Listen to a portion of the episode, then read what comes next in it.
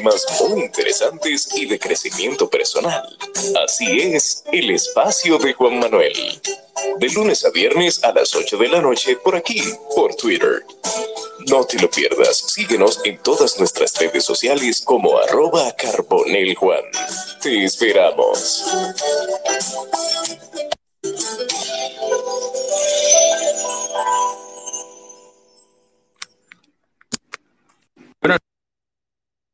Todos, un espacio más del espacio de Juan Manuel en Twitter Spaces y también ya hace un tiempo en diferido en Spotify. Tenemos un hueco ahí, Aide, me imagino que. Tenemos un hueco ahí, Aide, me imagino que. Yo te escucho bien. ¿Tú me escuchas sí, bien? Sí, sí. Lo que pasa es que me te muteé ahí para que no se escuche el hueco. Pero luego estaremos nuevamente. Entonces, estamos acá en Twitter Spaces. Hoy tenemos un tema muy interesante con mi estimada amiga y de la cual yo considero, considero por lo menos yo su amigo, eh, Aide Domínguez. Y es el reto de elegir pareja con la doctora Aide en el espacio de Juan Manuel en Twitter Spaces y también en diferido en unos días. Este episodio estará en Spotify, donde les exhorto y les pido encarecidamente que sigan el espacio de Juan Manuel en Spotify. El espacio de Juan Manuel Podcast lo buscan a sí mismo en Spotify y en todas las plataformas, en Apple Podcast, en Google Podcast, en Apple Podcast, en todas las plataformas de streaming donde puedan escuchar o deseen escuchar podcast, ahí estará el espacio de Juan Manuel Podcast. Lo pueden seguir, pueden darle me gusta y también cada semana escucharlo acá en vivo.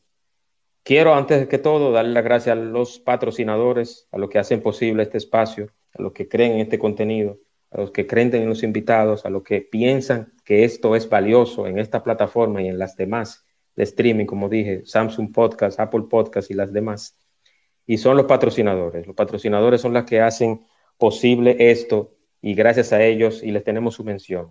Acá en Punta Cana tenemos a Express Wash, Express Wash, lavado 100% ecológico y detailing, express wash, lavado ecológico 100% para proteger la pintura de su vehículo. Ahora en estos tiempos lluviosos, con el polvo, con todo lo demás, yo recomiendo Express Wash. En Punta Cana, en la avenida Barceló, justo al lado de Autorepuesto Montilla, Express Wash Detailing. También, gracias a Torniacero, Torniacero acá en Verón, en la avenida Barceló, justo, justo cerquitita de Remix, eh, casi frente a la entrada de Domingo Maíz, Torniacero, también patrocinador oficial del espacio de Juan Manuel en Twitter Spaces y en Spotify en diferido. Doctora Aide, yo no necesito presentarla, todos los que están acá la conocen, saben de su conocimiento, de lo fácil y lo encuñado que ha sido tanto el conocimiento como las informaciones y esos videos y esos reels que usted sube en Instagram. No necesita presentación, pero sí la voy a presentar. Gracias a todos los patrocinadores que he mencionado, esta noche tenemos como invitada con un tema muy interesante, el cual tengo muchas preguntas, la doctora, mi amiga Aide Domínguez. Bienvenida, doctora. Muchísimas gracias, Juan Manuel. Como dije ya, un honor para mí, un placer inmenso compartir con ustedes, con tu espacio aplaudo y te felicito por tu entereza, por tu decisión de informar, de educar y de llevar información relevante a través de profesionales en sus áreas para que hagamos comunidad, sintamos que no todo está perdido, que hay mucho que hacer, que nos estimulemos mutuamente. Yo creo que esto es muy necesario. Así que gracias de nuevo. Un honor para mí estar acá. El honor es mío, Aide. El honor es mío, Aide. Yo quiero que iniciemos con el reto de, de elegir pareja. De elegir pareja. ¿Con qué se come eso, Aide? ¿Con qué se come eso, Aide? Mira, eh, reto para elegir pareja, sí, sí lo tenemos, efectivamente. ¿Sabes qué? Todos sabemos que antes elegir pareja era un tema muy cultural, religioso, tradicional. Habían unos parámetros familiares, unas sucesiones de familia, de herencias, de culturas que se iban eh, a través del tiempo proliferando con los matrimonios arreglados, con los matrimonios organizados por los padres o por las gerencias de las iglesias, entre otras personalidades de jerarquía. Hoy en día tenemos una libertad importante para elegir pareja. Es más, nos emparejamos con quien nos dé la gana, sin mayores complicaciones. Pero, ¿estamos necesariamente eligiendo mejor? ¿Estamos eligiendo sabiamente con quién vamos a unirnos a nivel sexual, emocional, social, económico, a crear descendencia? No necesariamente es mi respuesta. Hay gente que lo hace mejor que otras, hay muchísimas variables que explican esto, pero hoy en día sí, realmente es un reto conseguir pareja. Y voy a hacer un pequeño paréntesis para decir que tengo pacientes solteros en consulta muy preocupados porque dicen, Aide, yo estoy muy interesado, interesada en formar una relación, pero no encuentro o no encuentro la persona adecuada o encuentro un tigueraje o encuentro a mujeres que no tienen dos dedos de frente. Entonces, sí es preocupante en el sentido de cómo me emparejo con alguien que no va en sintonía con mi vida, con mi sistema de valores, con mis principios, con mi estilo de vida en sentido general.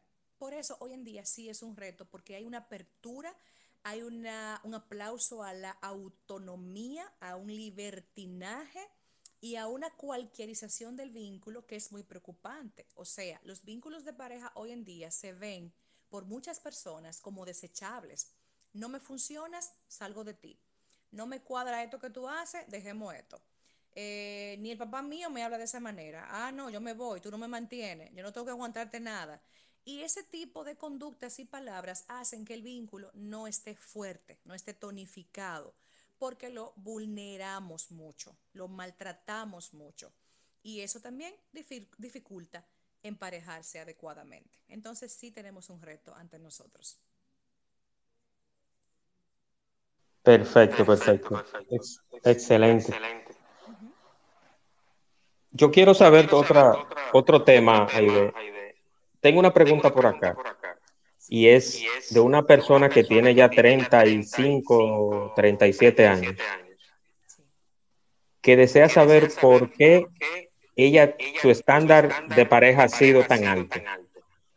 Si es que tiene la venta pesada, si es que tiene unos cánones de belleza y de cultura muy exagerados, ¿qué, qué puede ser? Es posible que ella, aparentemente es ella, tiene sí unas expectativas elevadas. Mira, Juan Manuel, esto no es que sea malo. Siempre que tus expectativas sean realistas y que tú también seas flexible, porque no es verdad que una pareja te va a aparecer o una potencial pareja te va a aparecer como si fuera un menú o como si fuera una serie de criterios y tú le haces check, cumple con este, con el otro, con el otro y vas tachando. No, una persona no es así, no es un robot.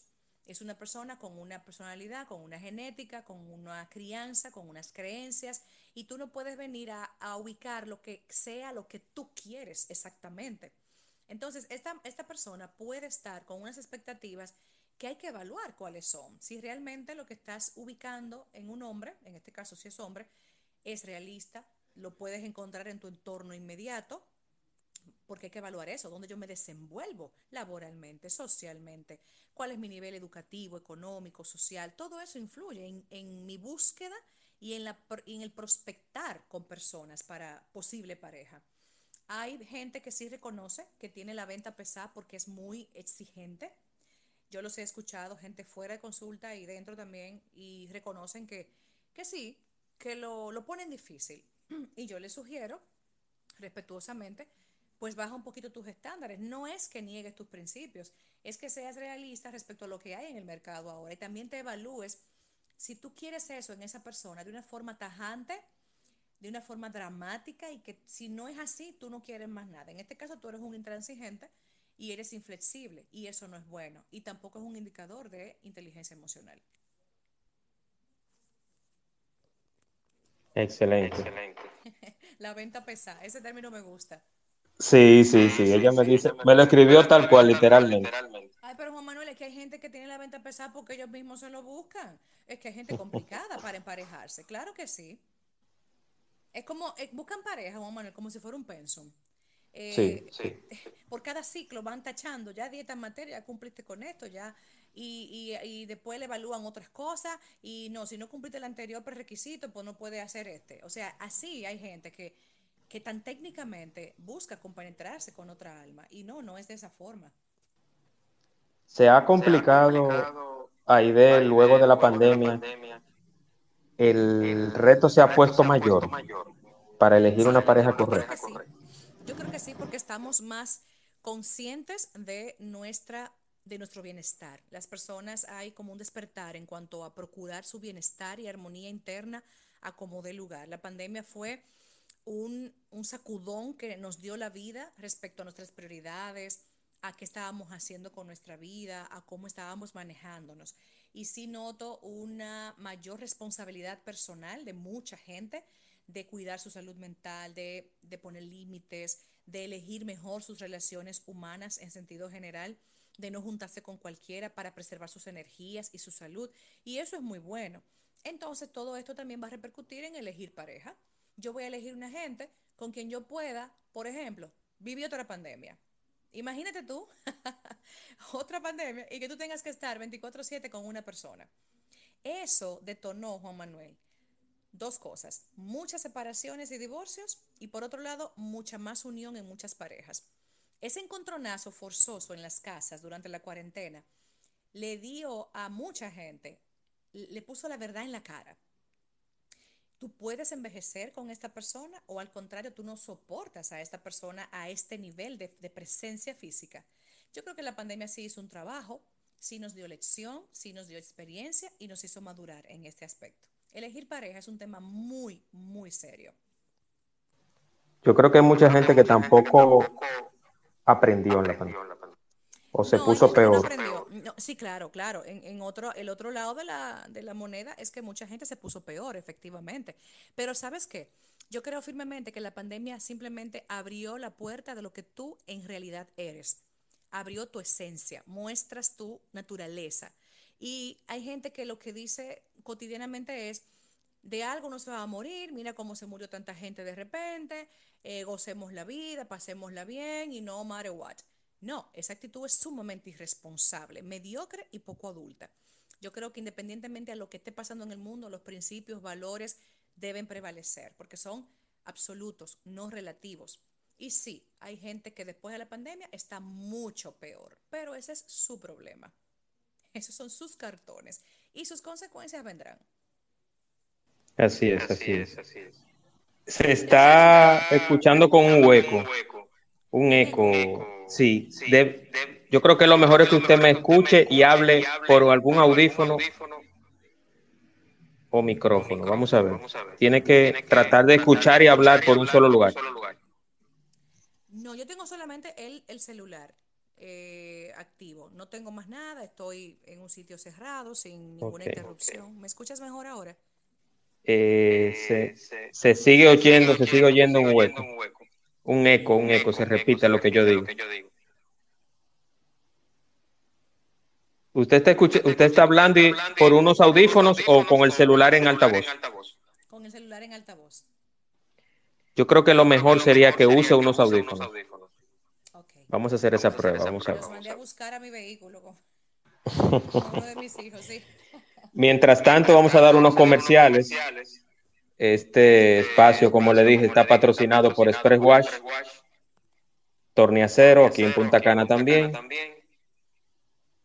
y Sid Carbo Construction Group SRL, patrocinadores oficiales del espacio de Juan Manuel en Twitter Spaces y Spotify. Ya vienen por ahí los audífonos.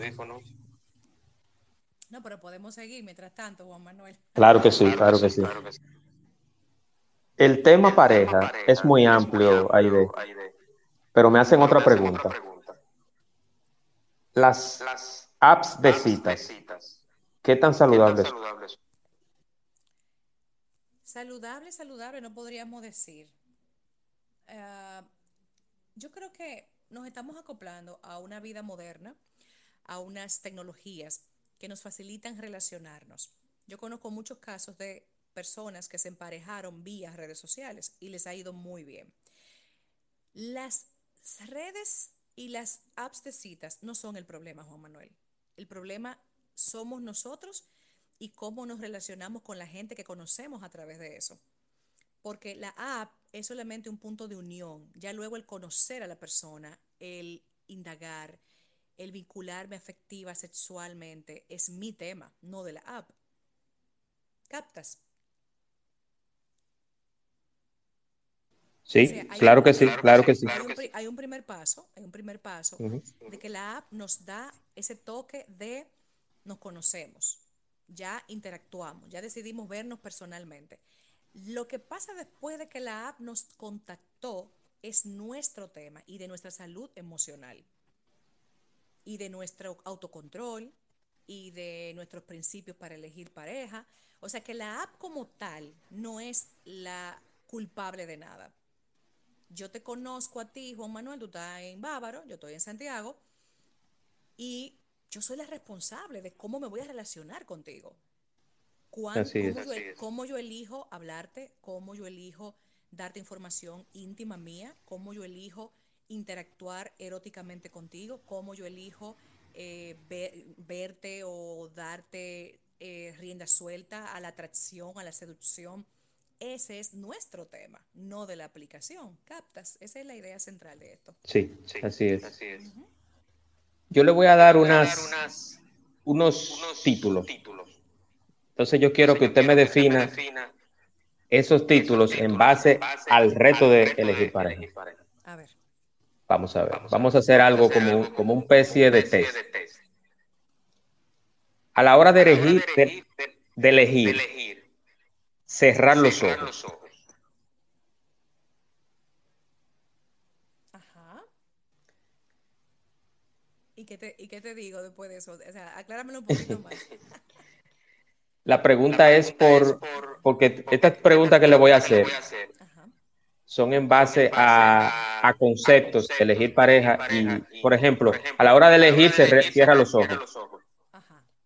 No dejarse llevar por la apariencia, empatía, escuchar y los pilares fundamentales de una persona, ya sea honor, moral y ese tipo de cosas. Sí, eh, yo entiendo, entendí ahora. Mira, no podemos negar que el aspecto físico tiene un, tiene un lugar, obviamente, y más en un mundo tan visual como este, donde hay muchas muchas fotos, muchos videos y la gente se exhibe, hay mucha edición. Y filtros también. Entonces, ¿qué pasa? Que el tú ver a una persona en la app o en la red social no es siempre lo mismo que verla en persona. Por eso es que la parte presencial física es única, innegociable. Y tú tienes que ver a esa persona que conociste por una pantalla a la mayor brevedad para tú saber si vas a entregar sentimientos y emociones o te vas a frenar. No digo por el aspecto físico per se, pero tienes que interactuar, tienes que verle a los ojos, tienes que escuchar su voz, tienes que ver cómo gesticula, cómo se comporta, cuáles modales tiene, nivel de civismo. Si a ti te importa todo eso, lo vas a evaluar en persona. Entonces, cerrar los ojos, yo entiendo que es relativo, porque tengo que verte, tengo que, tengo que notar si tu presencia sintoniza conmigo. Pero por supuesto, Juan Manuel, que lo más importante siempre va a ser valores, principios, sintonía con el estilo de vida. Incluso, Juan Manuel, temas tan, eh, quizá la gente lo subestima, como estilo de alimentación, como eh, tipo de música, que a qué hora tú te duermes. ¿Tú sabes que hay parejas con problemas por la hora de dormida? Sí. No, porque esta mujer se cuesta con los gallos. y a mí me gusta dormirme con la televisión prendida. O sea, hay, así, a ese nivel. Y ahí hay un conflicto, Juan Manuel. Sí, así Eso también cuenta. Óyeme, cosas tan elementales como esa puede causar conflictos si no se logra un acuerdo, si no se hace una flexibilización, una negociación. Totalmente de acuerdo. Ah, mira, en tema de pareja, Juan Manuel, no se puede dar nada por sentado. Nada. Y esa chulería inicial, y ese erotismo, y esa pasión inicial, y todo maravilloso y positivo y gratificante que se siente en el enamoramiento, tenemos que bajar de esa nube porque eso va a anestesiarse un poco a través del tiempo. No hay forma de que dos personas duren años con la misma intensidad y afectividad del principio. El principio es la punta de lanza, como cuando se lanza un cohete, que se lanza y ahí está la mayor eh, concentración del combustible, que si los motores, que si ese impulso es el más grande, como cuando un avión también eh, eh, despega, que ahí es el mayor, es la etapa más delicada. Así pasa con la vida de pareja. Esa etapa inicial es súper delicada y especial, pero no podemos basar todo en ese enamoramiento inicial. Hay que darse tiempo, hay que darse la oportunidad de conocer, de interactuar, de verse en distintos escenarios. Señores, hoy tenemos una rapidez sexual que somete miedo. Eso es cama, cama, cama a los dos o tres días. ¿Por qué prisa es? Yo entiendo que al tú mezclar el erotismo tan rápido, te puedes estar engañando. Y no me tilden de mojigata porque santa no soy, pero hay que ponerle los nombres a las cosas como son. Esa entrega tan rápida es una trampa, porque tú crees estar enamorado, pero no, tú estás enamorado de la sensación agradable con ese cuerpo. Tú aún no conoces a esa persona, tú conoces que, que lo hacen bien en la cama, pero tú no conoces otras cosas. Por eso hay que ser cauteloso, hay que darse un poquito de tiempo, un poquito más de paciencia y posponer lo más que se pueda la entrega sexual que es vinculadora, que es unificadora para otro momento esa inmediatez no la daría la misma, el mismo ritmo por las redes y la presión social y todo eso. También, también. Sí, las redes han acelerado muchas cosas, han provocado que veamos a las personas desde una óptica distinta, están también las redes sociales alterando lo que deberíamos ver como primario en una persona, estamos siendo muy, muy visuales. Yo creo que excesivamente visuales y basándonos en un aspecto físico, en una gracia, en un modelaje, en una posición, cuando hay tanto que es mucho más importante en una persona. Hay tantas cosas que son realmente las más importantes, porque con quien tú vas a envejecer, con quien tú vas a, a bregar con una enfermedad o con un tema económico, es con esa persona. Y eso solo se tolera con el interior, con un buen interior. Sí, así es. El otro concepto que yo quisiera definir, Aide, es mejores personas maduras con capacidad para aprender y escuchar. Hablamos un poquito de eso, pero yo quisiera que usted lo defina mejor. Mejor, sí, mira, si yo me siento una mujer madura, por ejemplo, yo me siento que estoy realizada o que tengo una vida llevadera, llevadera controlada, autónoma, yo a mí no me luce buscar una persona que me saque de esa vida de madurez que yo digo tener. Es importante que yo honre y sea coherente con lo que yo digo que soy. No me luce una pareja que tumbe lo que ya encontró hecho.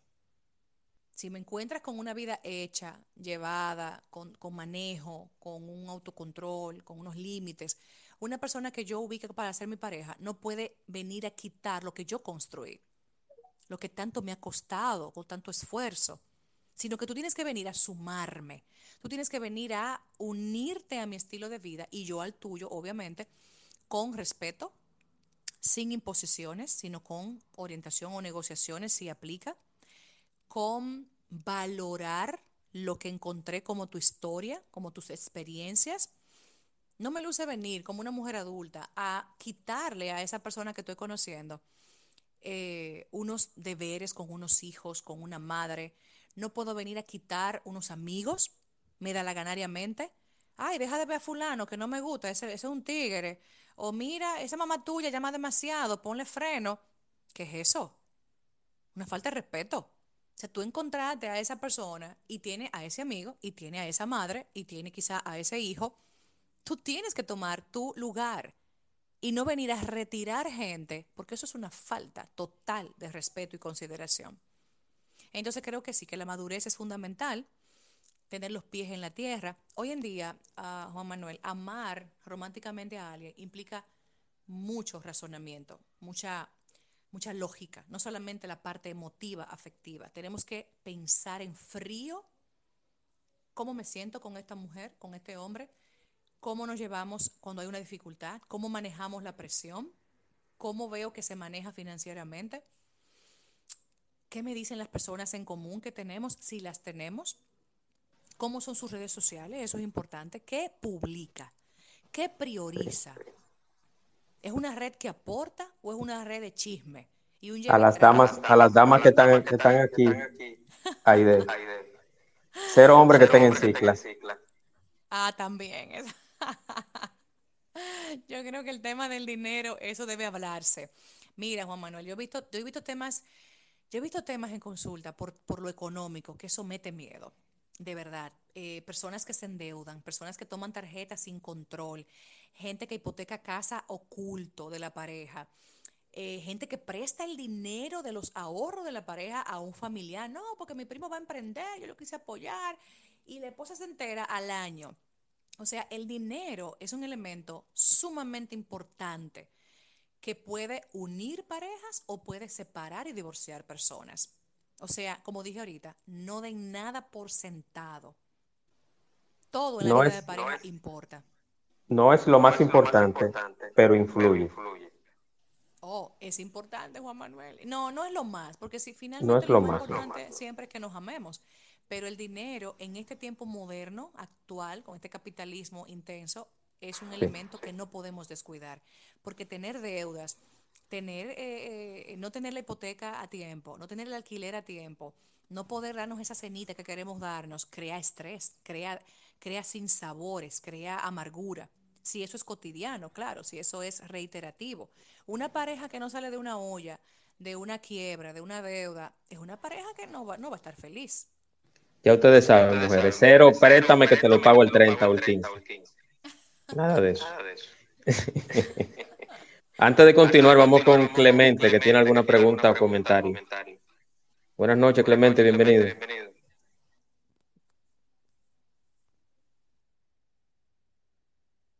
Clemente, desmutea tu micrófono. Gracias, Manuel. Buenas noches para todos. Buenas noches, doctora Heidi. Felicidades en, eh, en la conferencia que dio en, Puerto Plata. La vi por ahí con unas fotos lindas que se tomó allá. Buenas noches para todos. Eh, doctora, la pregunta mía es la siguiente. En un mundo controlado por el materialismo y la necesidad, desde el punto de vista suyo, del profesional, ¿Cuál cree usted que tiene más ventaja cuando uno va a conquistar a una mujer joven? ¿Un hombre que tiene una buena posición económica, que le va a ofrecer seguridad, o el jevito joven que tiene 60 cuadritos en el abdomen? Eso es relativo, Clemente, porque realmente depende del gusto de cada mujer. En este caso, te preguntó desde una mujer hacia elegir un hombre. Si yo tengo un estilo de vida X yo voy a buscar un hombre que se parezca a ese estilo de vida X que yo tengo. Cada cabeza es un mundo. Y ese jevito tatuado que baila dembow, que se fuma su juca, hay un grupo de mujeres que le gusta ese hombre. ¿Entiendes? O sea que todo depende de lo que yo esté buscando, lo que yo elijo para mi vida. O sea, doctora, disculpe que le interrumpe, eso va entonces a influir eh, en, la educación que tenga la mujer que, el hombre trata de conquistar. Claro que sí, definitivamente es, fundamental el tema de qué nivel de vida yo tengo, qué nivel educativo, económico y por supuesto, qué es lo que yo quiero para mí. Ahora bien, una mujer ejecutiva, una mujer que tiene su autonomía financiera, también puede gustarle un tatuado de embocero. Por, no estamos subestimando a nadie aquí, estamos simplemente hablando de estilos de vida distintos pero eso es, eso es así. Entonces no podemos tampoco eh, elevar un, estilo de personas o un, un, perfil determinado y hundir otro, porque para cada persona hay una pareja en este mundo, eso es seguro. Pero desde su punto de vista profesional, ¿cuál cree usted que tiene eh, ventaja en la conquista? ¿El que tiene una cuenta de banco eh, con muchos números verdes o, el jevito que, que, solo le da para pagar el gimnasio? En cuanto al tópico económico, que ya ese es un tópico también importante, habíamos hablado previamente que el dinero importa. Claro que importa, no podemos decir que no, porque el dinero ayuda colabora con el bienestar, con la tranquilidad de que tengo mis cuentas pagadas, de que puedo darme una cena en un restaurante, de que puedo irme a un hotel, de que puedo tomar un vuelo, de que puedo hacerle un regalo a mi pareja de un vino, de unas flores. Eso, eso, eso lo hace el dinero. Ahora, un hombre con dinero solamente no es nada. O sea, no queremos un vago a nuestro lado. Hablo, hablo desde una perspectiva de mujer moderna. No queremos un vago pero tampoco quiero a un millonario que me maltrate, que me sea infiel o que me haga daño. Entonces el dinero sin, un, sin una caballerosidad no tiene ningún sentido. Pero definitivamente elegimos cuál? Al hombre que está acomodado. Es que no, no, no podemos decir que lo contrario. Porque ninguna mujer que se respete va a querer mantener a un hombre vago. ¿Por qué sentido tiene eso? Ninguno. Gracias, doctora, y gracias, Manuel, por permitirme la participación. Siempre agradecido. Siempre a tu orden, siempre a tu orden, hermano. Está por acá tu milagro, licenciada Mili, bienvenida y desmutea tu micrófono. Buenas noches, buenas noches. Hola, Mili. Perdón, me escucha. Estoy, entonces, es como que se escucha un sonido raro. Eh, yo le quería preguntar, que escuché a la doctora diciendo que eso también de elegir a la pareja va a ser por un perfil. Yo entiendo que una persona que esté cómoda, eh, esté realizada, eh, no le va a importar que, un, que su, pareja tenga un tatuaje o lo que fuese. Y también cuando entré a la sala vi que también ella estaba hablando de lo que era al principio, que escuché como que dijeron, déjame recordar, espérese. Espérate que tú andas subiendo y bajando aquí. Eh, perdón, déme un segundito.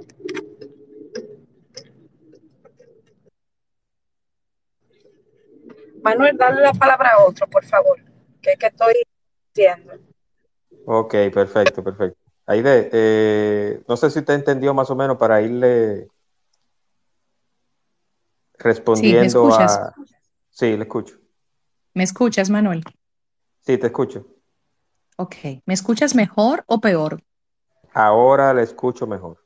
Sí, porque busqué los audífonos. Ahora sí, mucho mejor, Claro que sí, ya no se escucha el hueco, ya no se escucha el hueco. Excelente, gracias. Eh, yo realmente no entendí mucho a, tu milagro. Efectivamente, su comunicación se entrecortaba mucho. Eh, mientras tanto, ella puede volver a participar. Yo creo que Ode levantó la mano, si no me equivoco. Vamos a enviarle el micrófono. No está como hablante. Sí. Vamos a ver, le envié el micrófono a Ode.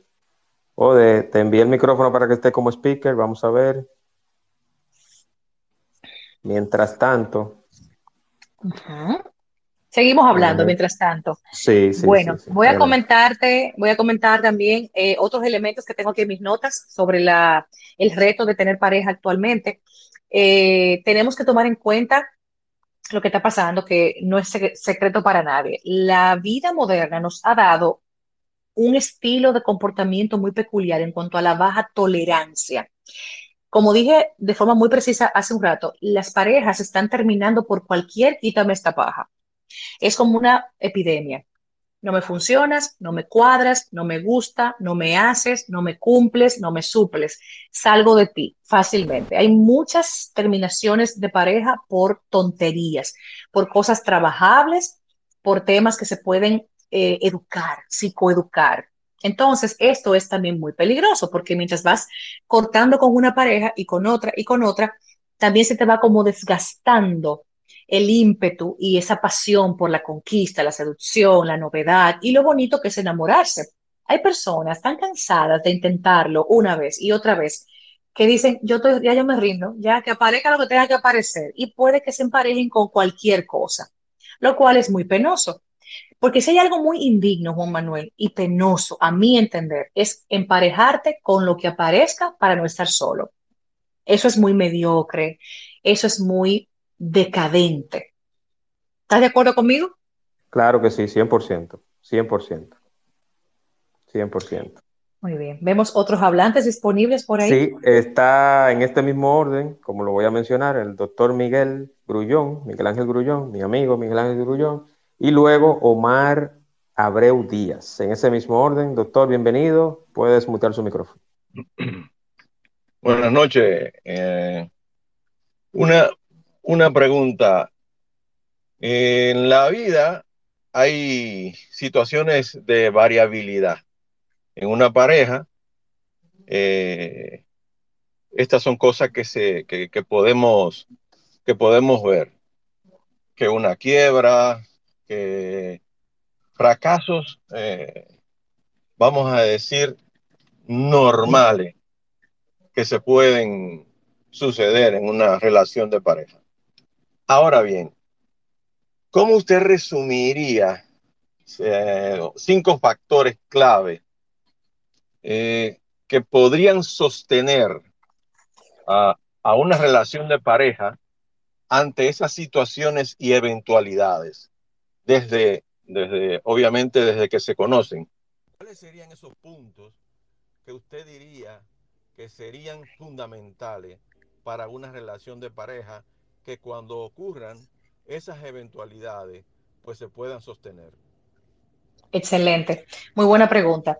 Yo creo en el compromiso esa palabra que yo te doy de que yo estoy contigo, de que yo soy tu compañero de vida, tu pareja y de que yo no transgreda esa palabra. Eso tiene que ver mucho con el autorrespeto y el amor propio. Una persona que se respeta y se ama no va a fallar a ese compromiso por cualquier quítame esta paja, como he dicho. Otra cosa importante es saber que mi pareja se enferma, le puede ir mal en un negocio, puede tener un tema familiar, lo que sea, que sea negativo y si yo me quiero ir a la primera, entonces esa, yo no soy, esa persona mm, no me merece. Me doy a entender, si yo veo a mi pareja con un problema y me quiero ir porque yo no quiero estar en las malas, yo solamente quiero estar en las buenas, en el disfrute, en la bonanza, entonces yo soy tan mediocre.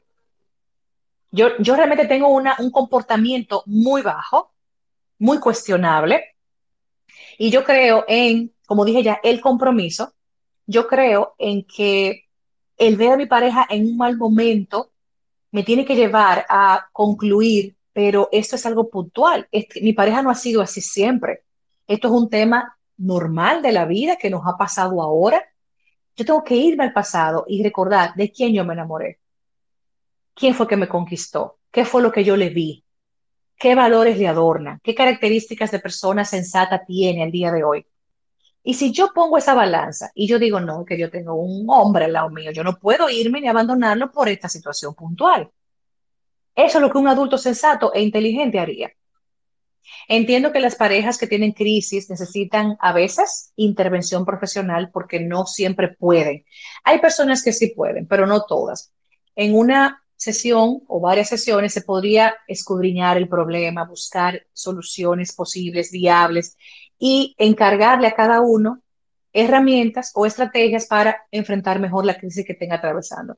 Yo soy de las que creo y pregono que las crisis nos maduran, nos enseñan, nos educan y que en los momentos malos es que se tonifica la resiliencia, la capacidad de aguante, la capacidad de evaluar de qué material yo estoy hecha y sobre todo ese compromiso y amor por esa persona. Espero haberle respondido. Claro, muchas gracias, doctor. A usted. Omar, ¿le escuchamos? Sí, Adelante, Omar Abreu, bienvenido. Eh, en este mundo postmodernista, donde algunas mujeres emiten exigencias sobreestimadas de los hombres, pero exigencias que están en, unos están en unos estándares que parece como si fuera una parodia. Y esta modernidad, entonces, donde el decoro de un hombre hombre de verdad, el decoro de un hombre hombre de verdad es como ser un palomo, por ejemplo, ya más o menos hasta etiqueta le ponen, porque el hombre que es decoroso, abre la puerta, que se porta como un hombre, ya es como viene siendo como, ah, no, ese, ese no, no forma parte de, y cada cabeza en un mundo, cada, quien puede elegir desde, ese ámbito, pero como que se está perdiendo ya lo que tiene que ver eh, eh, la seducción, el, decoro, el romanticismo, pero qué tan difícil es para un hombre elegir una pareja cuando el hombre lleva toda la de perder, toda la de perder jurídicamente y en los divorcios. Jurídicamente, las mujeres tienen un derecho exacerbado un orgullo insolente, impregnado en la constitución, que le da derechos por encima a las mujeres de una manera que es una cosa que espantosa. Entonces, en lo judicial, el hombre pierde hasta en el divorcio. Por ejemplo, en el divorcio, eh, el hombre entrega todo, el hombre entrega un 50 y un 25% a los hijos. El hombre queda tal vez con un 25% de, de, de, lo que le queda y cuando viene a ver lo debe y queda desbaratado. Pero en un mundo tan difícil ahora, ¿qué tan difícil es para el hombre elegir una mujer como pareja y como matrimonio? Gracias. Sí. Gracias, gracias a ti, Omar. Eres muy sensato, me encanta tu discurso y tienes razón en muchísimos de esos puntos. Yo soy una banderada defensora del hombre porque su salud mental la manejo. Tengo muchos pacientes masculinos y efectivamente soy testigo de primera línea de cómo sufren cuando en un juzgado le quitan la custodia de sus hijos, no se los dejan ver por malcriadezas de una mujer necia, cómo les, eh, les exageran las cuotas de manutención por también eh, chanchullos legales y demás. Veo hombres que no pueden ver sus hijos como quisieran, veo hombres quebrados por un divorcio, o sea, todo eso yo lo veo, deprimidos, ansiosos, eh, en fin, es difícil, sí. Sintonizar con una mujer que no te quiera chapear, que no te quiera abusar, que no solamente quiera de ti que la mantengas, es un tema. Y, y necesitan agudizar ustedes ese ojo clínico para elegir bien esa mujer, para captar en ella, primero, una autonomía laboral y económica, o sea, una mujer que produce y que no solamente te esté esperando para que tú la mantengas, una mujer que se ve, que se maneja con su dinero, que es sensata en el gasto, que tiene contigo una relación o un inicio de relación donde ella también colabora eventualmente, o sea, que no te deja a ti la carga de las cuentas, de, de, los compromisos de recreación o lo que sea. Eso tú lo tienes que ir viendo desde que la estás conociendo al principio. Igualmente, una mujer que tú le veas ideas de crecimiento, de evolución económica, que, tiene metas, que quiere comprarse esto, que quiere mejorar su casa, que quiere comprar un mueble, que tú notas que está en evolución constante, también eso es un estímulo y te dice que no te está utilizando. ¿De qué habla esa mujer? ¿Habla nada más de trapitos? ¿Habla de joyita, de pote y, y, vanidades? ¿O habla de proyectos? ¿O habla de trabajo? ¿O se la está buscando? ¿O tiene una vida que tú la ves que aparte de que le gusta su pote, porque tampoco es que sea malo, y su ropita bonita, pero que también piensa en invertir o que piensa en ahorrar? O sea, todo ese conjunto de cualidades es a ti que te toca observar. Y lo mejor que te puede pasar, Omar y demás caballeros solteros, es que cuando tú le estás conociendo, y tú detectas el chapeo, la vanidad excesiva o el abuso contra ti, tú te vayas de ahí de inmediato. Es mejor rápido que tarde.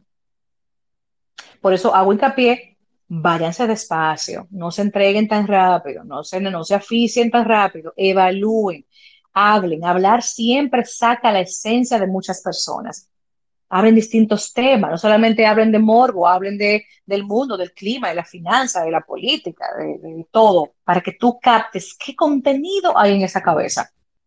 Y según tu sensatez y madurez, tú vas a elegir bien desde esa perspectiva. Espero haberte respondido o aclarado, Omar. Muchas gracias. Contestado su... Gracias, sí. Perfecto.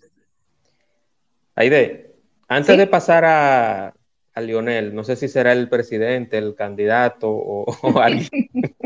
Pero dice Lionel presidente. Yo dije, bueno, ya, ahí, ahí, sí, ahí sí se arregló porque. Bueno. El, el, el presidente Fernández no está por estos predios, o, o muy raro, o no está. Uh -huh. Pero antes de. Eso fue una broma, ¿eh? no, no, lo tomen. No, tranquilo. Aide, hace un tiempo yo escuché a un comediante hablar de que toda mujer necesita un payaso ninja.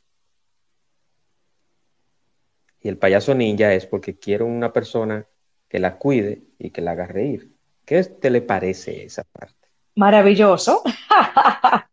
claro, payaso no es una palabra que me gusta porque suena como medio despectivo, pero un hombre con sentido del humor, eso es el final. Y un hombre que tenga los criterios claros, definidos, de ser protector, de ser el caballero. Claro, eso tiene que ir de la mano con una mujer que valore eso que le abran la puerta, que le, que le tomen la mano en la escalera o en la calle, o sea, todos esos ademanes o modales de, que, se, que se tildan de, de, de, pariguayos hoy en día, pero para mí, a mi entender, no lo son, eh, van a ser valorados por una mujer que disfruta eso, o que fue criada por un caballero, o que tiene expectativas de tener un caballero en su vida. Entonces entiendo que un hombre ninja, protector, que da certeza, que da esa seguridad masculina importante, más que tenga humor o que sepa flexibilizar o que sepa cogerlo chilling en algunos momentos, eso es un tesoro, indiscutiblemente que sí. Así es. Vámonos con Leonel, presidente. Adelante, desmutea su micrófono. Buenas noches, muchísimas gracias por la oportunidad de dirigirme a ustedes. Eh, no, no soy el presidente. Eh, yo quería primero eh, hablar sobre una observación que yo me he dado cuenta de que a las personas les cuesta renunciar.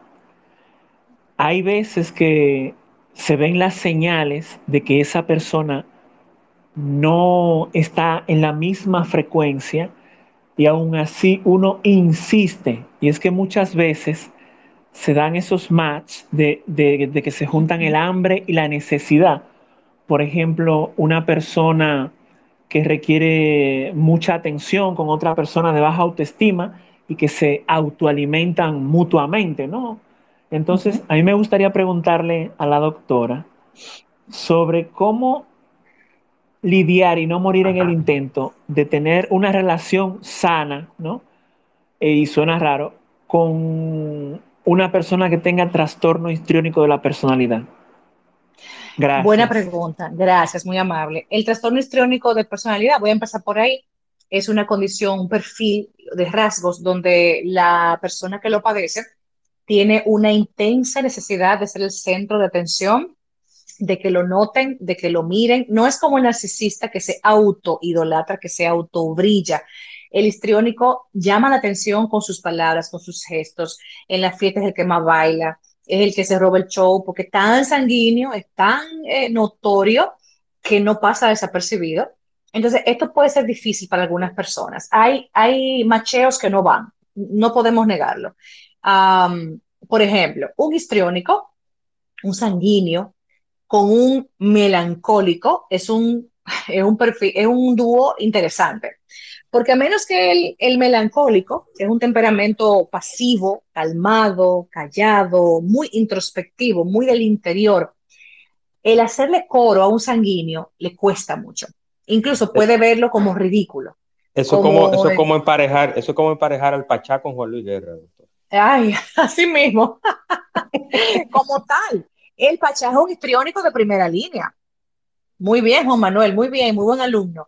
Y Juan Luis efectivamente es melancólico, porque el melancólico crea, es, es naturalmente muy artista, es muy de adentro para afuera, eh, pero, en pero en cuanto a arte, la delicadeza, lo sublime, lo estético.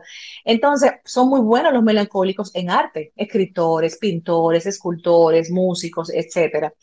Entonces, como decía eh, Leonel, el histriónico es una persona difícil de emparejar a menos que logre sintonizar con una persona que disfrute su forma de ser, que le haga coro y que le siga la corriente. No es para todo el mundo un histriónico. Muchas gracias. Muchas gracias. Queremos saber su nombre porque le decimos Leonel, entonces eh, luego le suspenden la cuenta. Carlos, ah, Carlos, Carlos. Mucho gusto. Gracias, Carlos. Igual, igual. Doctora, ¿qué más tenemos sobre el reto de elegir pareja? Tenemos mucho. Es importante mencionar la familia de origen, no se puede quedar de dónde viene esta persona. Yo hace poco en mis redes publiqué una, una visual de que si tú eh, tienes una pareja o estás conociendo a alguien que viene de un trasfondo disfuncional, ya la tienes que rechazar. Y mi respuesta es que no. Porque independientemente a que una persona venga de un trasfondo disfuncional, tienes que ver su presente y cuánto ha sanado ese dolor familiar o ese trauma o lo que sea y cuánto ha superado, cómo lo está resolviendo, si está en terapia, si se está autoayudando con libros, con podcasts, con tutoriales. Si tú le ves un perfil opuesto a ese papá, a esa mamá, a ese esquema de familia, porque lo he visto, eso es muy común. Hoy en día hay un despertar que mucha gente dice, yo no quiero ser como mi mamá, yo no quiero ser como mi papá, entonces son todo lo contrario. Por lo tanto, no podemos necesariamente descartar a alguien por cómo veamos que es la familia. Tenemos que dar la oportunidad de conocerle de indagar y, de ver cuánto ha avanzado respecto a, sana, a sanidad y a salud mental. Eso es un tema muy importante a tomar en cuenta al, conocer a alguien. Excelente. Tenemos a Osaira. Osaira, Almonte. Hola. Bienvenida. Hola, buenas noches. Hola a todos. Eh, doctora, yo quiero saber, eh, estoy encantada escuchando a los caballeros interviniendo, haciendo sus preguntitas y todo lo demás. Omar, ya tú sabes, no te junte con liebres. Eh, yo quería saber, doctora, ¿a qué se debe que con el tema, verdad, de la modernidad, como que hay tantas personas que no pueden conseguir pareja, o no sé si es que no quieren, o no pueden los entornos, o está más exigente tanto de hombres como de mujeres? Tengo, por ejemplo, en mi entorno, tengo varios casos de chicas o chicos que no tienen pareja, eh, algunos son solteros, otros divorciados y no han podido, ¿verdad?, como hacer ese engranaje. ¿A qué usted cree que se debe eso?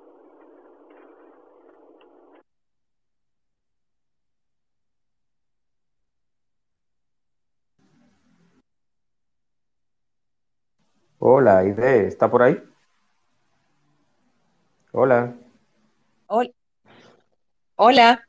¿Me ahora sí, ahora sí. Ahora sí le escucho, Ah, disculpa, fue como que toqué mis audífonos y como que no capté que se habían ido, pero ya estoy aquí.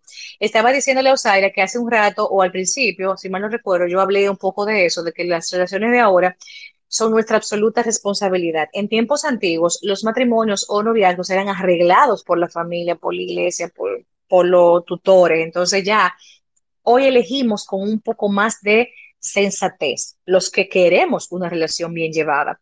Entonces estamos con expectativas más elevadas, con criterios más cuidados y observando mejor a las personas, porque estamos viendo un despelote moral, emocional, social, que para yo meterme en un problema con una persona que me complique la vida, prefiero estar solo. Ahora, hay mucha gente sola esperando a que llegue la persona correcta porque no encuentra o no ha coincidido con una persona que vaya alineada a sus expectativas o a lo que necesita como compañía. Entonces, o lo mandó a hacer, o lo mandó a hacer y está esperando que Amazon se lo entregue. Está por el peaje, no ha llegado todavía. está abordando. Entonces, realmente, decíamos también al principio que hoy en día está más complejo emparejarse, porque tú coincidir con alguien que te sume, que te agregue valor, no que te lo quite, cuesta, porque debe ser alguien de calidad humana, con unos valores, con un amor propio, con un estilo de personalidad que tú, eh, que sintonice con el tuyo, que hagan un buen equipo, y eso no está a la vuelta de la esquina. Entonces hay gente soltera por elección, para no meterse con cualquiera, o hay gente soltera que se está satisfaciendo sexualmente con lo que aparezca hasta que encuentra la persona correcta a nivel espiritual y emocional. Pero indudablemente, Osaira, la gente quiere paz la gente quiere armonía, la gente no quiere que le fastidien la vida. Entonces, la soltería de ahora tiene mucho que ver con eso. Prefiero mi paz, mi autonomía, mi independencia a tener a alguien a mi lado que me complique esa paz. Pero pasa algo aquí, aquí hay un, un asterisco. Estar en pareja implica que tú te deberás a otra vida, tú te debes a otra persona y viceversa. Entonces, no puedes tener pareja y pretender tener una autonomía como si fuera soltero. Porque hay gente que piensa así. Juan Manuel, hay gente que piensa que tiene una expectativa de emparejarse y seguir su vida como sin nada, sin dar información, sin un manejo económico en conjunto, sin unas salidas manejadas, controladas. No, no, no. Hay gente que le da para allá y acelera. Entonces no estás preparado para tener pareja, mejor te quedas solo. Eso es así que hay una frase que utilizan mucho, sin miedo al éxito. Sin miedo al éxito, exacto. Pero ese libertinaje, tarde o temprano, va a dejar un vacío, va a dejar una sensación de no pertenencia o a veces, como dije ahorita, se emparejan con lo primero que aparezca porque tienen una crisis de soledad que lo que apareció ahí está disponible, eso, eso lo, lo asumen como pareja y se van a equivocar. Por lo general se equivocan. Elegir así por necesidad, elegir por desesperación, es lo peor que se puede hacer al buscar pareja. Hay que elegir con sobriedad, con los pies en la tierra, sin desesperación y sin prisa. Ley 4201. Así mismo. Aide, tengo unas dos últimas preguntas. Yo sé que está concluyendo ya este espacio porque tenemos eh, el tiempo contado, pero hay una oyente que está por acá que me dijo que sea anónima su pregunta y voy a complacer su petición, que me dice, yo tengo un novio extranjero, yo soy dominicana, pero yo detesto los hombres dominicanos porque son infieles, porque son malos y un sinnúmero de epítetos más que ha utilizado, los cuales no voy a repetir, pero ella dice que, que si eso es una condición o es normal que a ella le gusten pretendientes o novios de otros países porque se siente mejor representada. Eso está, eso está muy, muy bonito de parte de ella, es una elección personal. Ahora, la veo entonces, según te escucho, la noto un poquito tajante, porque el comportamiento correcto de un hombre no está enfocado exactamente en su nacionalidad. Hay hombres abusivos, maltratadores y violentos en cualquier parte del mundo. Claro, hay una cultura también y hay unos niveles educativos y hay unos modales y hay unas características eh, que tienen que ver con clima, con tipo de, educación. Por ejemplo, no es lo mismo un hombre educado en Finlandia, que sabemos que es una educación exquisita y, peculiar, o en a un hombre educado en Noruega, eso es el final. Entonces, hay que ver si quieres educación académica o quieres educación emocional, pero son, son, otras, son otras variables. El tema es que eso, cariño, es un gusto tuyo pero no te predispongas tampoco a que el dominicano no funciona o no sirve, porque no, no, te puedes quedar ahí varada en la nacionalidad exclusivamente. Claro que hay hombres dominicanos maravillosos y caballeros y sanos, y hay españoles que son unos locos, y perdóneme si hay un español aquí, o, mexicanos que son violentadores y golpeadores. O sea, vamos a ser como flexibles en ese punto de vista, y a ti te pido, o te, o te estimulo, mejor dicho, a que no te ciegues a que no te cierres, aquí si conoces un dominicano que vale la pena conocer, te pierdas esa oportunidad, no sería inteligente. Aquí en esta zona, como muchos comprenderán, en Punta Cana, hay muchos extranjeros casados con dominicanos. y le voy a comentar, y le, y le voy a comentar que la fascinación o lo que le gusta a esos extranjeros, y hablo en el sentido general, no solamente españoles, eh, tengo amigos que son españoles, colombianos, venezolanos, eh, nicaragüenses, peruanos, brasileños, y lo que le caracteriza de las mujeres dominicanas ha sido esa cordialidad y ese, y ese don y el tema de la cocina y del baile y de sus atributos físicos. Pero fíjense, fíjense qué tantas cosas los extranjeros se fijan en la mujer dominicana, pero cuando una mujer dominicana piensa en un extranjero, solamente piensa en el tema cultural, físico o en el trato. Entonces, son como cosas diferentes son cosas muy diferentes que, o objetivos diferentes que una mujer o de un hombre busca de una mujer o de un hombre dominicano. Yo creo que eso está inclusive, ahí de digno de estudio. eso es muy interesante. Esos son temas muy interesantes, de veras. Eso da para una tesis doctoral. Sí, sí, sí. Y se lo, y se, lo eh, digo muy en serio porque he tenido conversaciones con ellos, eh, Aide. Y me han dicho, y me han dicho, Juan Manuel, pero que yo no te puedo describir. Y son parejas que no son el típico mujer latina, caribeña, que son voluptuosas y todo eso, sino son mujeres normales, eh, del Cibao, de una Yo lo he visto. y entienden y saben, y son sus parejas, y ellos se enfocan en ese tipo de cosas que normalmente en sus países no las tienen porque son atractivos para ellos, porque esa mujer que tiene un don más casero, más hogareño, que hace una comidita muy buena, que es una mujer eh, de armas tomar, una dominicana que es una guerrera, trabajadora, que, puede ser fogosa también a nivel íntimo, es muy atractivo. También el color de piel, el, tipo de cabello, que si las curvas, hay muchos elementos que yo sé que pueden ser muy llamativos para un europeo donde no es común en su país ver estas características femeninas. Y obviamente una mujer quizá sanguínea, alegre, bailadora. Eh, yo, yo, conozco extranjeros que hasta disfrutan el que le habla alto, la mujer que le habla alto, no, no peleando, sino el tono de voz. Sí, entonces se disfrutan, se gozan el paquete completo y, se, y ven esa persona que han elegido para su vida y dicen, me encanta, me encanta, eso está ideal para mí. y, tengo parejas extranjeras, he manejado parejas extranjeras de muchísimos países y, veo ese disfrute por esas características únicas y peculiares, o sea, no la quieren cambiar, disfrutan lo que hay Y eso es un principio de una vida en pareja exitosa también. Y hay algo que yo digo también que es la base de esa felicidad en esos extranjeros y es la no estigmatización de una persona por su nacionalidad. Que si se piensa que es colombiano tal cosa, que si se piensa que es español tal cosa, no estigmatizar. Yo no soy psicólogo, aquí yo tengo la experta para eso, pero yo entiendo que cuando se estigmatiza, cuando se encasilla a una persona por su nacionalidad, que sea de tal o cual forma, estamos generalizando. Y generalizar nunca ha sido bueno. No, no es bueno. no. Sí. te iba a decir que la joven, la joven, la joven que te escribió, no te iba a aportar algo, que la joven que te escribió de que no, no, no le gusta un dominicano para pareja, es probable que estoy asumiendo, haya tenido malas experiencias con dominicanos. Entonces ya su mente ha registrado que una pareja dominicana es horrible y que nunca más se va a dar la oportunidad. En ese caso, yo le recomiendo que se flexibilice, como dije, que se abra, que, se mentalice de una forma distinta, porque no por nacionalidad hemos de ejecutar, eh, de juzgar o etiquetar a una persona. Eso es correcto. Ya para finalizar, bueno, estaba por acá, pero parece que se fue. Tenía a Adriana, me parece que desde México, porque vi una banderita de México, pero parece que se fue, parece que se fue. Qué, qué pena, qué pena. Entonces tengo ya, finalizamos, sí, finalizamos con otra pregunta. Eh, sí, te escucho.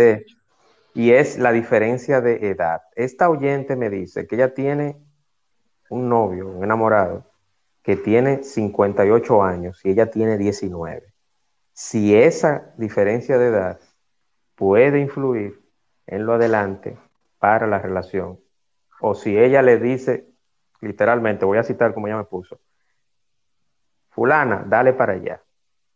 ¿Qué usted opina sobre eso? Respuesta corta, no va a funcionar. Respuesta larga, están en una etapa de vida tan distinta que ahora no se nota una diferencia radical, porque un hombre cincuentón hasta sesentón se ve bastante bien y funciona bastante bien. Ahora, en unos años, esta joven entrará a la veintena, a la treintena, que en la treintena, cuarentas, la mujer cambia muchísimo, tanto a nivel mental, a nivel sexual, en temas físicos, más seguridad personal, más empoderamiento más autonomía. Y ese señor será un envejeciente. Entonces, ¿qué tenemos aquí? Una, un binomio que está, eh, no hay una equidad, ni física, ni mental, ni en gustos y posiblemente no en recreaciones. Yo no estoy siendo juzgadora, pero es algo notable porque son 19 y 58. O sea, aquí tenemos unos años importantes donde él ya ha vivido mucho de lo que ella va a entrar a vivir ahora. Entonces, no sabemos qué flexibilidad o qué empatía pueda él tener con ver a esta mujer joven compartiendo, saliendo, una fiesta, por aquí, por allá. Cariño, a ella le digo, tú no has quemado muchas etapas. Quizá tú no has tenido otro novio, no sé, o sea, debes darte la oportunidad de sopesar bien esta relación y de qué buscas aquí. Si buscas una figura paterna, una protección, un apoyo material, no lo sé, pero es bueno que evalúes, porque aunque ahora no lo notes, luego vas a notar que las diferencias van a aflorar. Perfecto. Hay dos preguntas. Eh, claro, bueno, Adrián, sí, Adrián tiene un comentario y luego vengo con la última, con Juvenal. Adelante, Adrián. Sí, ¿qué tal? ¿Cómo están? Buenas tardes para todos. Eh, una pregunta para la doctora. Eh, bueno, ¿con qué argumento eh, me puede eh, decir que los españoles y los mexicanos son agresivos, golpeadores y de todo? Ah, no, no, no, no tengo, no es un argumento, es simplemente porque tengo, yo recibo muchos newsletters o correos masivos a mi, a mi mail de universidades e institutos donde se hacen investigación y he leído estudios científicos que avalan que explican variables culturales, religiosas, comportamentales. Y efectivamente, yo recibo unos newsletters españoles en particular donde la violencia es importante hacia la mujer. En México también. Esto no es un secreto para nadie. De buscarte datos, eso es otra cosa. Pero yo también mencioné esa nacionalidad de forma random, ¿ok? ¿Por qué random? Bueno, quizá porque mi cerebro los tiene más priorizados en cuanto a esos temas, porque he leído varios eh, artículos y expertos sobre ese tema en esos países pero el hombre violento, maltratador, agresivo está en todos lados. Esto no es exclusivo de un país. Espero haberte Sí, eh, claro, aclarado eso. es que sí me confundí un poquito ahí porque estás especificando a, a dos países cuando realmente creo que eso pasa en todo el mundo. Y, y no solamente pasa eso de que agresiones y todo, y pasa el, que el asesinato y todas las chicas y, y por eso yo... porque- Claro. no, o sea, no, pero ya todo bien. Gracias, gracias por tu aclarando. Gracias, Adrián. Una última pregunta de Juvenal y ahí cerramos. Eh, Juvenal me pregunta lo siguiente, me dice, eh, ¿qué pasa cuando se tienen religiones diferentes y uno está tratando de convertir al otro, o convenciendo al otro en convertirse? Eso es un tema importante también, porque aquí hay un aspecto cognitivo y una, un afianzamiento de unos credos, prácticas y dogmas que están en ese cerebro quizá por muchos años. Entonces tú vienes a esta vida, como también mencioné al principio, tú vienes a una vida y te vas a involucrar y a incluir en esa vida, pero no necesariamente a venir a quitar, a sacar, a desamueblar esa sala.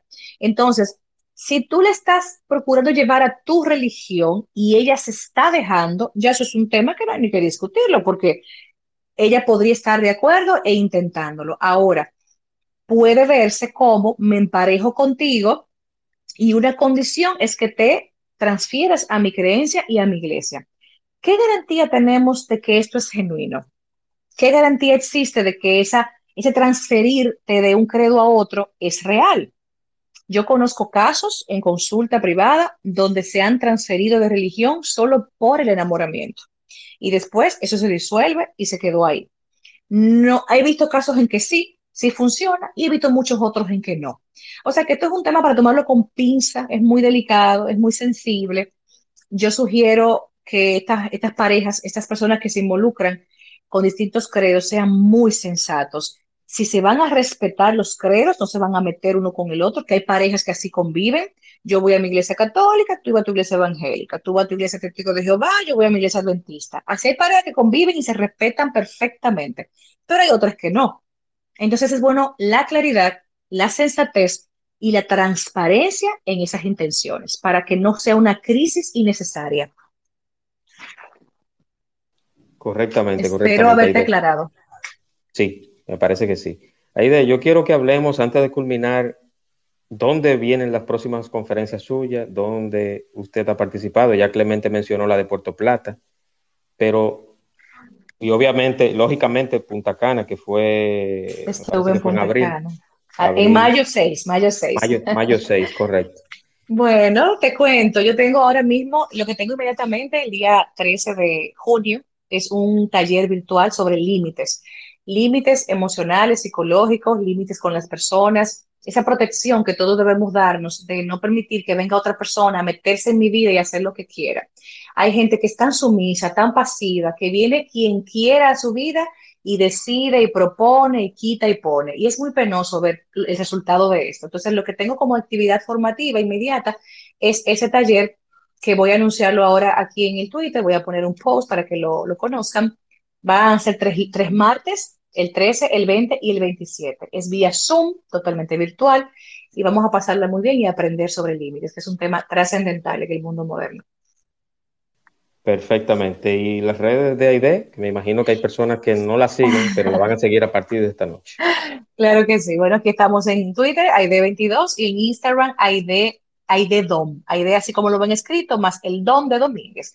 Ahí estamos. Tenemos consultas virtuales a todo el mundo, tenemos consultas presenciales en Santiago, y el WhatsApp está en mi biografía, ahí lo pueden ver, un 777-5233, y con les atendemos y le trabajamos cualquier formación, capacitación empresarial que necesiten. Estamos a la orden. Gracias a ti, Juan Aclarando. Manuel.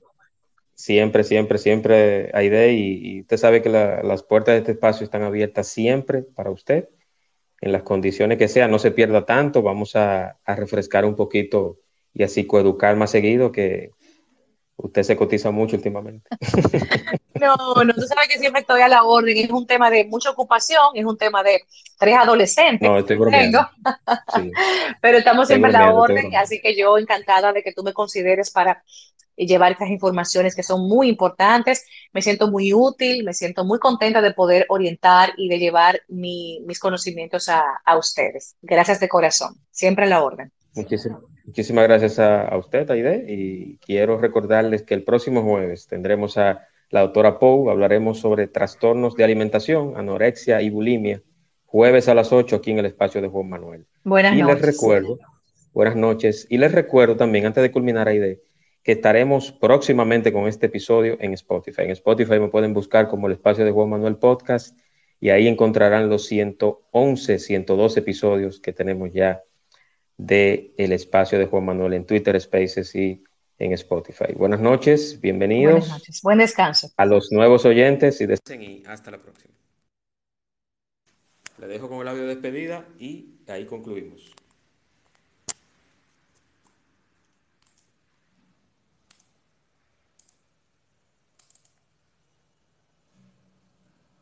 El espacio de Juan Manuel. Temas interesantes y de crecimiento personal.